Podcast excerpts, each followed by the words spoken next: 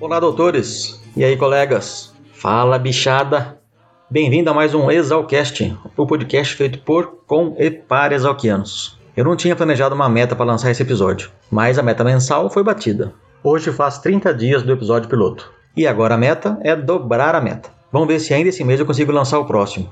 Gravar tem sido muito massa. Eu tenho conversado com cada figura, mas vocês vão ver, os próximos episódios também prometem bastante. A parte manta mesmo é editar. E como o horário reservado para esse trabalho é da meia-noite às seis, preciosas horas de sono estão sendo investidas no Exalcast. Ainda não consegui deixar o podcast no padrão que eu gostaria, mas aos pouquinhos vou pegando jeito e vão melhorando a qualidade do áudio e da edição. Todas as entrevistas que fiz duraram bem mais de uma hora. Porém, como a maioria de vocês ainda está aprendendo a ouvir estranho e até escutarem o Exalcast e achavam que o podcast era ou de comer ou passar no cabelo, eu vou me esforçar para deixar cada programa com no máximo 45 minutos. Acho que entre 30 e 45 fica de bom tamanho. E como os primeiros programas foram com uma pessoa só, ficou fácil controlar o horário e seguir bem a pauta. Só que eu tenho agendado para frente aí episódios com duas ou mais pessoas e aí eu não sei como é que vai ser. Se ficar longo demais, eu corto em duas ou mais partes e vocês fazem o download separado. Vamos vendo como é que fica melhor. No episódio de hoje hoje teremos um bate-papo que fiz com o Dr. Meio Quilo, também conhecido como Joaquim José de Camargo Engler. Ele é campineiro, nascido em janeiro de 1942 e entrou na Gloriosa em 1960. Vocês vão ver o quanto a relação do Meio Quilo com a Exalc impactou a vida da maioria dos bichos, eu inclusive.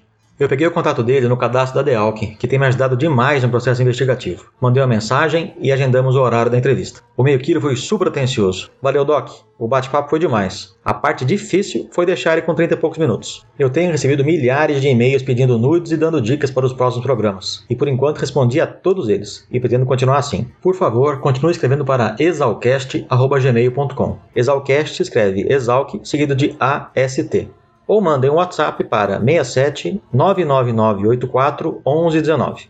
Eu vou tentar deixar tudo bem explicado aqui na descrição do episódio.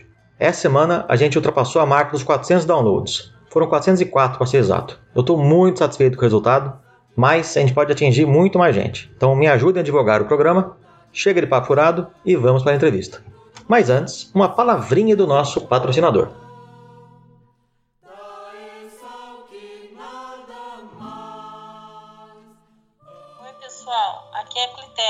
Sou da turma de 99, do Ano Fantasma, da turma do Dindim. Desde 2014 eu tenho um ateliê de brinquedos pedagógicos aqui em Piracicaba. São brinquedos Waldorf, feitos com consciência, com o intuito de humanizar a criança. Quem quiser mais informações, me passa um WhatsApp número 19 99354 5037. Aguardo o contato de vocês. Agora podem ouvir o podcast.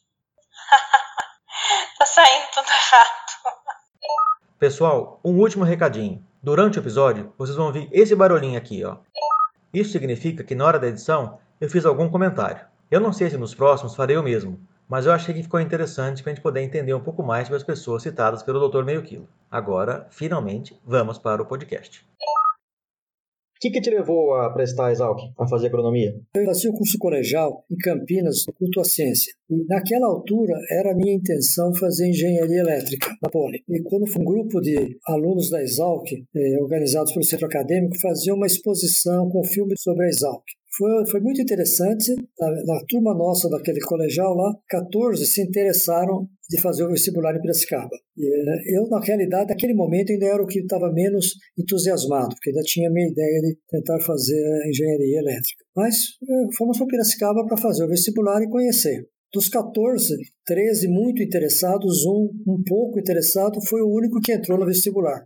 Acabei ficando sozinho lá naquele ano. No ano seguinte, vários da turma entraram. Inclusive, depois entrou o Roberto Rodrigues. O Roberto foi seu colega de colegial? Não, ele, ele, está, ele estudou no mesmo colegial, mas não na mesma turma. Ele estava um ano para trás também. Ele é um ano mais novo. Então o Fifi foi seu bicho? É, foi bicho meu, exatamente. E isso foi em 60? Em 1959 que a gente tomou essa decisão e entrou em 60.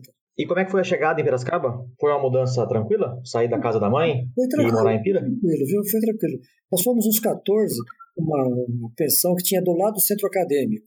Era um casarão, tinha uma pensão lá do lado do centro acadêmico. e a conversa foi muito boa. A gente já se conhecia em Campinas e acabou convivendo, mas depois o pessoal acabou ficando para trás. Daí eu fui morar na casa de um, por algum tempo na casa de um, um conhecido dos meus pais, morava em Piracicaba, e acabei mudando para a casa do estudante assim que foi inaugurada a casa do estudante. Então você foi um dos primeiros moradores da casa do estudante? É, foi a primeira, a primeira turma de moradores da, da casa do estudante. Como é que era naquela época? Ah, foi, foi uma experiência muito interessante. Dentro da Casa do Estudante a gente tinha um relacionamento muito bom, era uma fase inicial, tinha algumas adaptações, algumas correções da construção, mas tudo era feito com muita boa vontade, tanto pelo pessoal da, da Exalc como com a participação dos próprios moradores. E quando que o Joaquim se transformou no meio quilo? No primeiro dia de trote. Eu, ao sair do, na hora do, do intervalo do almoço, o Roberto Cano de Arruda Roberto Cano de Arruda é da turma de 63, mais conhecido como Doutor Piranha, e ex-morador da República Viking. Me encontrou, eu não o conhecia, e perguntou se eu já tinha algum compromisso para o almoço. Não, então me levou para a República dele. Fomos para lá, foi muito, o pessoal foi muito receptivo, almoçamos junto. Sem querer, eu fiz uma besteira, porque nós começamos a conversar, me ofereceram cigarro, falei que não fumava. Não, mas tenta e tal. Experimentei, não, não vou. Ah, então deixa aí. Pus em cima do cinzeiro e daí fomos almoçar. Nós estávamos almoçando, começou um, um, cheiro de fumaça e tal. Alguém foi lá na sala ver o que tinha acontecido. O cinzeiro tinha virado em cima do sofá. Você colocou fogo na República? Fogo no, no sofá da República no primeiro momento. Mas foi, foi divertido. Ficamos, ficamos grandes amigos e ainda somos amigos. Daí naquela ocasião você ganhou o apelido. Já foi. É porque no meio da conversa, comecei, eu, eu era muito magro. E um deles perguntou: quanto você pesa, bicho? Eu, uh, 49,5. Ele falou: beleza, o, quer dizer, o importante é o meio, né? Por isso vira meio quilo. Quando o que vem depois da vírgula faz diferença, é porque ela é importante mesmo. Exatamente. E na graduação inteira, daí no final, você morou na casa? Eu fiquei na casa do estudante depois, formado, daí for, com alguns colegas ficamos trabalhando, começamos uma república de, de formados, já que aqui todos trabalhando na Exalc. Durante o tempo da graduação, você imaginava que nos anos subsequentes teria tanto vínculo assim com a escola? Não, não imaginava. Inclusive, quando estava no, no quinto ano, o meu grupo, aqui foi a primeira turma de cinco anos. Então, nós tínhamos uma diversificação que eu escolhi de tecnologia de alimentos. E que naquela época era uma coisa muito incipiente no Brasil. Não tinha laboratórios, não tinha nada. E estava começando aquele convênio da Exalc com a Universidade de Ohio. E os americanos que estavam aqui ofereceram de levar o grupo, que eram 14 que estavam uh, fazendo curso de tecnologia de alimentos, para visitar laboratórios, fazer estágios em laboratórios nos Estados Unidos no segundo semestre do quinto ano. Nós fomos para lá e, ao voltar, eu tinha dois convites para trabalhar no Instituto Agronômico Campinas, onde eu tinha feito estágio durante o curso. E o principal deles era no Itaú, que estava se iniciando. Eu praticamente tinha aceito, era questão de receber o diploma em janeiro e daí voltar lá. E quando eu fui para Campinas visitar meus pais, eu encontrei lá uma cartinha da secretaria da, da Exalc é, me convocando para comparecer lá na secretaria de, alunos com a maior urgência possível, que saber que eu estava no exterior quando voltasse. Eu fui para Piracicaba, fui lá na secretaria, Dona Ivone Casari Padovani, que era responsável pela sessão de alunos, muito seriamente virou para mim e falou: Bom, se eu for convocado, já tem um débito com a biblioteca, já devemos livros, não vai receber o diploma enquanto não entregar esses livros. Ela deu risada porque me entregou uma cartinha. É, não, é que o senhor, o senhor vai receber quatro prêmios na formatura, então estão avisando, isso é um comunicado formal. Bom, fiquei muito feliz. Saí dali, peguei o bonde para ir para a rodoviária para pegar o ônibus para Campinas. No bonde, eu encontrei com o professor Érico da Rocha Nobre, que era, na época, catedrático de Economia. O doutor Érico da Rocha Nobre é exalquiano, formado na turma de 31 e foi diretor da Exalc nos anos de 54 a 57. E ele estava, como vai, não sei o quê. E eu tinha sido melhor aluno de economia, tinha tirado 10 em todas as provas, eu gostava do assunto. E ele falou: ah, eu acabei de conseguir uma vaga, contratar professor, você aceita vir trabalhar com a gente aqui? E eu sempre gostava, durante o curso eu dei aulas particulares de matemática, de português, eu gostava de dar aula. Fiquei surpreso com aquele convite, eu não tinha pensado nisso. Falei, bom, eu tenho um compromisso já com o Itaú, Campinas. Ah, não, mas você vai lá, fala, tudo é São Paulo, você vai ficar no estado de São Paulo. E eu falei, tá bom, em princípio eu aceito, eu vou lá em Campinas, vou avisar o pessoal do agronômico que, que o Itaú na época era subordinado, era, era vinculado ao agronômico. O diretor do agronômico falou, ah, você vai se arrepender, porque a universidade é um negócio chato, é um negócio... ultrapassar. Aqui você teria outro horizonte, papai, tá. Eu falei, bom, vamos fazer essa experiência. E felizmente foi muito bom. Gostei. Foram anos muito bons. Eu trabalhei 48 anos na Exalc. Eu tinha ficado 5 como aluno e depois fiquei mais 48 como professor. Saí na compulsória com 75. Foi uma transição muito rápida de aluno para professor. Foi, super rápida, porque aquilo era final de dezembro, acho que era dia 21, 22 de dezembro, perto do Natal, quando ele me fez o convite. Eu, a formatura nossa foi na primeira semana de, de janeiro, e eu, logo depois da formatura, já entrei com a documentação, comecei a trabalhar já em fevereiro, porém a minha contratação, a nomeação saiu no dia 13 de maio, eu costumava brincar que era mais um escravo que se libertava. Daí nós tínhamos que fazer uma entrevista para a Comissão Tempo Integral, que era uma comissão Geral do Estado, presidida pelo então diretor do Itaú, que não gostou nada, né? quando ele viu meu nome na lista, ele não marcava a entrevista. E a lista foi crescendo nessa para fazer entrevista. Então tinha eu, tinha a Heloísa, uh, o Goiano, Humberto de Campos, que foi professor de matemática. Heloísa Helena de Araújo Rodrigues, a doutora Joãozinho, era da turma do Dr. Meio Quilo, formado em 64, e Humberto de Campos, o doutor Goiano, era da turma de 58 e foi diretor entre os anos de 87 e 91.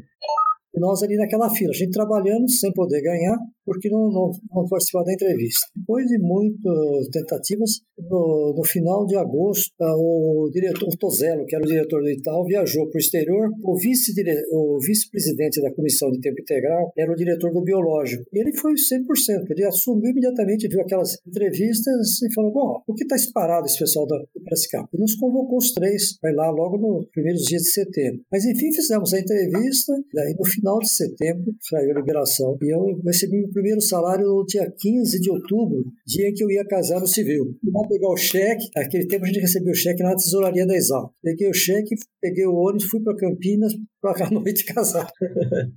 Mas daí eles pagaram retroativo ou ficou por isso mesmo? Não, não, não. A partir daquele dia. Bom, as primeiras aulas a gente costumava dizer que era um trote do docente do departamento. Entre as diversas áreas, tinha uma área que era contabilidade, contabilidade agrícola e contabilidade geral, e era muito chato. Então, o último que entrava tinha que dar essa aula e ficava torcendo para ser contratado um novo docente para você passar. Então, meu primeiro ano eu fiquei dando aula de contabilidade agrícola, que era muito chato. Não, porque se era chato para dar aula, imagina para assistir aula. Ah, é horrível.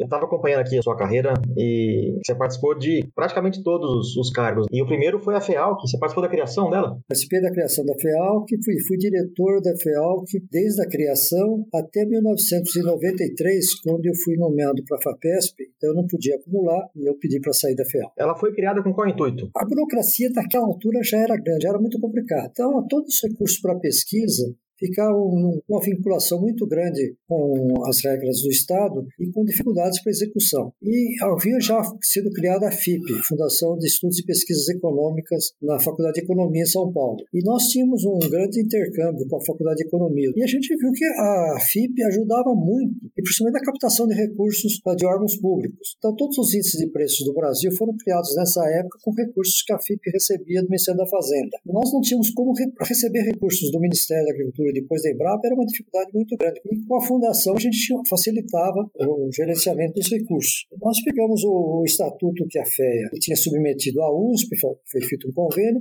nós fizemos umas adaptações para a Exalc e um grupo de, de colegas falar com o promotor público levar a proposta de estatuto, ele achou ótima. A única coisa que ele discordou, porque tinha uma, uma cláusula lá que dizia que os dirigentes não seriam remunerados. Ele falou: ah, isso não funciona, quem quem não ganha não trabalha. Você fala, mas é que é uma exigência da própria USP, os dirigentes das fundações não são remunerados como dirigentes. Se ele trabalhar em algum projeto, é outra coisa. Sei que acabou concordando, e daí nós estávamos nessa tentativa de implantar a fundação e ele queria uma doação inicial para autorizar. Nós tivemos um seminário, uma reunião lá no Instituto de Economia Agrícola. A gente foi almoçar com o secretário da Agricultura. Eu sei que o Roberto de Arruda era o chefe de gabinete dele. Quem estiver prestando atenção na história vai lembrar que o Roberto Arruda é aquele doutor Piranha que lá no comecinho da nossa história levou o pequeno Joaquim para a República e ele se transformou no meio quilo. E o Roberto nos apresentou e falou da ideia da fundação, etc. Ele falou, ah, mas é ótima ideia e tal. Inclusive, fazer uns convênios com a secretaria. O que falta para começar a funcionar? E o Cano falou, está faltando a primeira doação que o promotor público exige. Ele falou, bom, e quanto tem que ser essa doação? Eu falei, ó, o promotor disse que é no mínimo 10 mil cruzeiros da época, né? Quanto que vale hoje, será? Nem sei. Eu sei que ele virou, ele virou, falou pro cano, pega uma bolsa ali, pegou o talão de cheque, eh, falou pro cano, faz um cheque de 30 mil. Deu o cheque para Esse cheque tá, tá, na sala de reuniões da FEALC, lá em um quadro que a gente fotografou na época, e foi, levamos pro promotor que na hora autorizou e começou a funcionar. E isso foi em 76? 76, é. De quanto foi o cheque, doutor? Foi 30 mil da unidades da moeda. Para saber quanto que vale. Hoje seria, se fosse em 80, seriam uns 4.500 reais. foi esse foi o início da fundação. Em 76 foi o ano que eu nasci. Ah, então você nasceu junto com o. Já nasci junto com a FEALC. Eu e a FEALC temos a mesma idade. Nós começamos a funcionar no, no final de dezembro daquele de 76, quando saiu a autorização do Ministério Público. E depois o, o, próximo passo da carreira foi a diretoria da escola? Não, primeiro fiz o concurso de livre docente em 78, em 79 professor adjunto, em 81 eu fiz o concurso para titular. Eu estava com 39 anos na época e acho talvez foi o mais novo professor titular da USP, com menos de 40 anos. Né? Depois eu virei chefe de departamento. Qual que era o nome do departamento na época? O departamento, no começo era Ciências Sociais Aplicadas, tinha, era Economia Rural, virou Ciências Sociais Aplicadas e depois mudou para Economia, Administração e Sociologia, Sociologia Rural, uhum. que é o nome atual. O diretor na época era o Aristeu Peixoto, né? O Aristeu foi o meu antecessor. Na época que eu comecei era o Ferdinando Galli, que sucedeu o Malavolta. Sim, é, o Ferdinando foi de 70 a 74. É, que aí trouxe Salim Simão. Sim. Depois o Aristeu Mendes Peixoto. E em dezembro de 82 eu comecei como diretor. Vamos lá, que essa listinha ficou grande. Ferdinando Galli é da turma de 45. Ele foi sucedido por Salim Simão, seu colega acadêmico, e depois por Aristeu Mendes Peixoto, da turma de 49. E como foi a sua gestão e o processo para se tornar diretor? Olha, foi, foi, um, foi um período muito bom. Houve, eu nunca tinha pensado em ser diretor da Exalc. Fui com um congresso em Nairobi, congresso de economia. Eu era presidente da Associação Sociedade Brasileira de Economia Rural na época. E quando eu voltei, uns amigos da Exalc me procuraram e falaram: Nós lançamos seu nome para diretor. Eu falei, mas nem pensei, não, não, não, não, já fizemos tudo isso aqui e tal. Bom, daí no mês seguinte teve eleição. A congregação na época tinha 32 membros. Tinha dois candidatos, o professor Ibrahim Otávio Abrão da turma de 56. Que era o departamento de geologia, tinha sido meu professor, que era o vice-diretor do Aristeu. E eu sei que foi feita a eleição e eu tive 31 votos dos 32. Me lembro perfeitamente que quando eu terminei o mandato, que foram inaugurar meu retrato lá, era tradição que um dos professores fizesse a saudação. Eu fui procurado pelo Ibrahim, que falou assim: Bom, eu quero, eu quero fazer a saudação porque eu fui o único que não votou em você. e não me arrependi muito, porque foi ótimo. E ele foi meu vice-diretor durante seis meses, fomos muito amigos. E eu sei que ele me fez, foi ele quem me saudou na saída. Mas foi muito bom. E foram anos tranquilos lá na escola? Foram tranquilos. Nós tínhamos, na época, grandes dificuldades orçamentárias, as instalações, laboratórios estavam em situação muito precária. Tomei o dia 30, quer dizer, fui começar a trabalhar em, janeiro, né? Uh, primeiro dia de, de, trabalho, dia 2 de, de janeiro, caiu uma tempestade enorme em Piracicaba, daquelas que inundava a rua do Porto e tudo mais. Por, por uma coincidência, o, o, prefeito da cidade era meu vizinho. Eu sei que nós começamos, ele começando como prefeito e eu como diretor. Eu cheguei na Exalc, a, a biblioteca que existia na época estava completamente inundada. A biblioteca era onde depois virou a assistência de alunos ali do lado do prédio central, não era? É, é no meio do gramado. Ela ficava num buraco e ali em volta a canalização toda que estava coberta pela grama, mas ali tinha o recolhimento de água de chuva.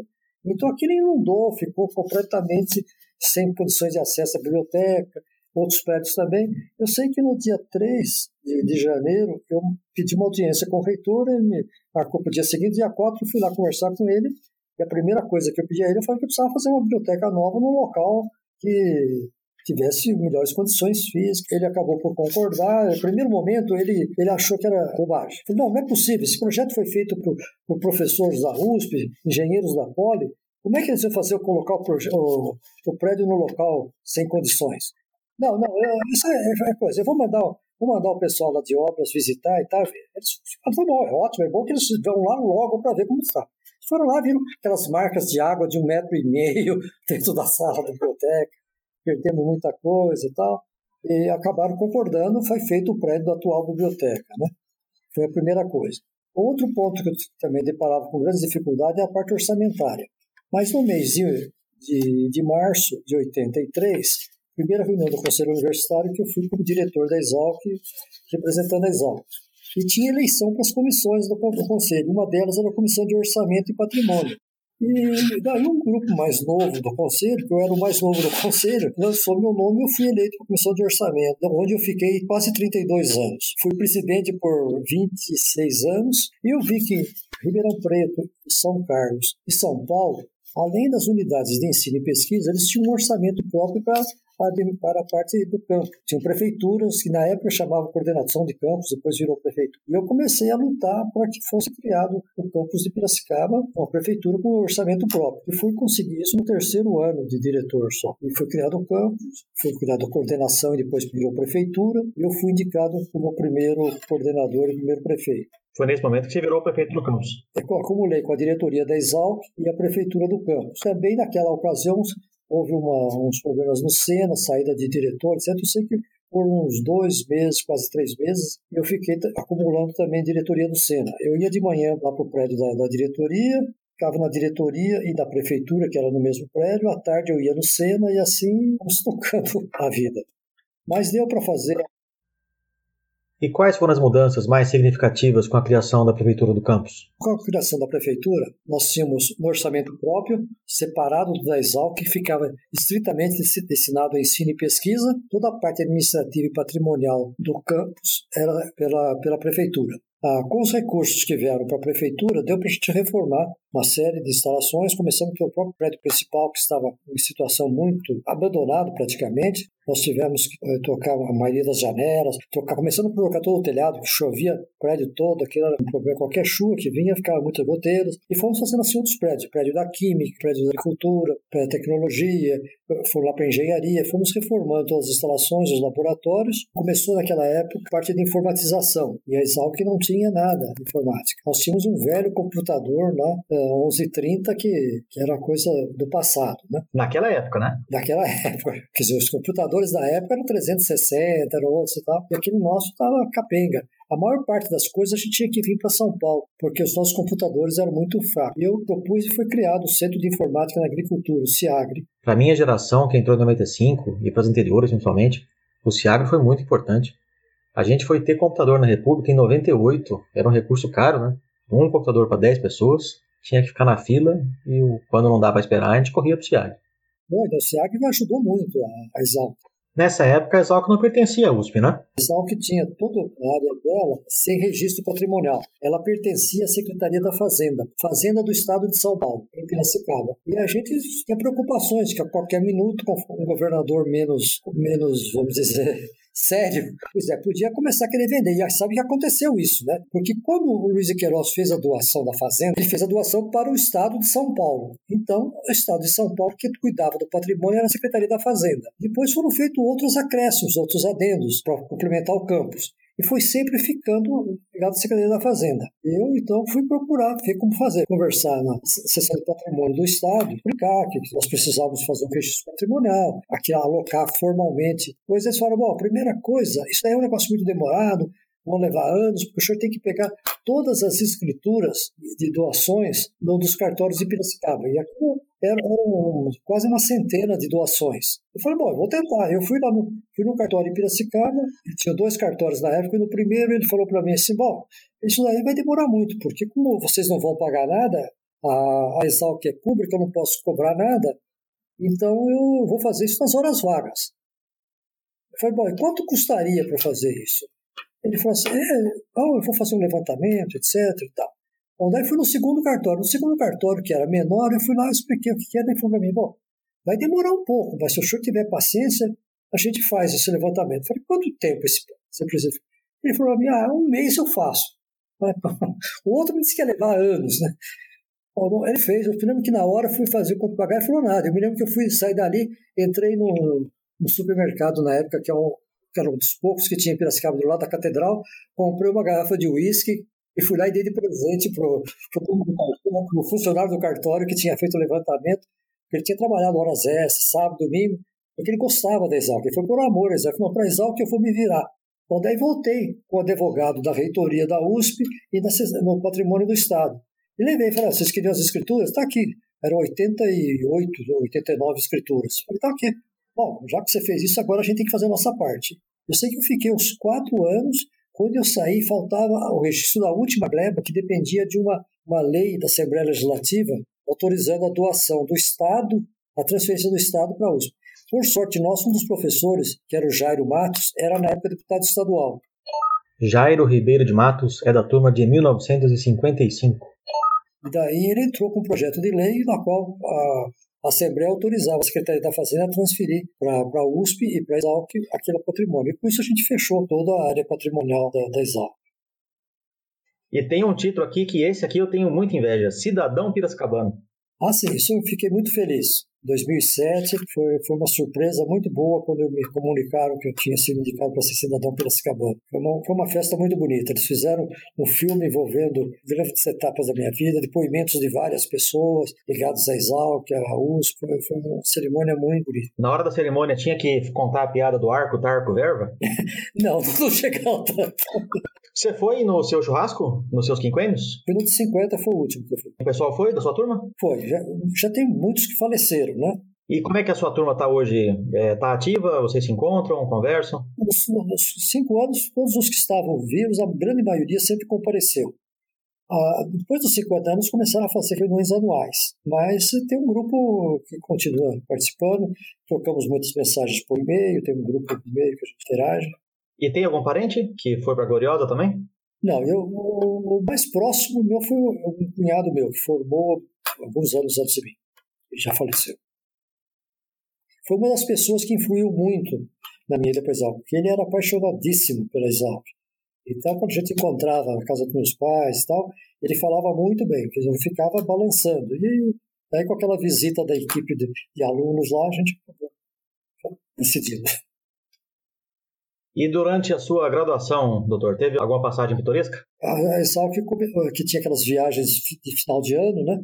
Eram viagens de um grande número de alunos, geralmente iam para Uruguai, Argentina, etc. E o nosso, nosso grupo da, tecnologia de alimentos tinha aquela oferta para os Estados Unidos. O Ministério da Agricultura dos Estados Unidos pagava todas as viagens internas e nós acabamos ficando dois meses viajando de, de costa a costa dos Estados Unidos, em vários laboratórios, indústrias de alimentos. Mas tinha que chegar lá. Então precisava comprar as 14 passagens e nem tinha dinheiro para comprar passagem. Daí fizemos um grupo e vamos tentar arrecadar o dinheiro. Eu já tinha sido tesoureiro da comissão de formatura e tesoureiro também da comissão de viagem. E escalamos o pessoal para procurar algumas pessoas para nos ajudar. Eu fui para o Rio de Janeiro para conversar com o, o presidente da Vale, que era o Rubem Berta, para ver o que era possível fazer. O Hugo Leme, que era o diretor da Exalc e era ministro.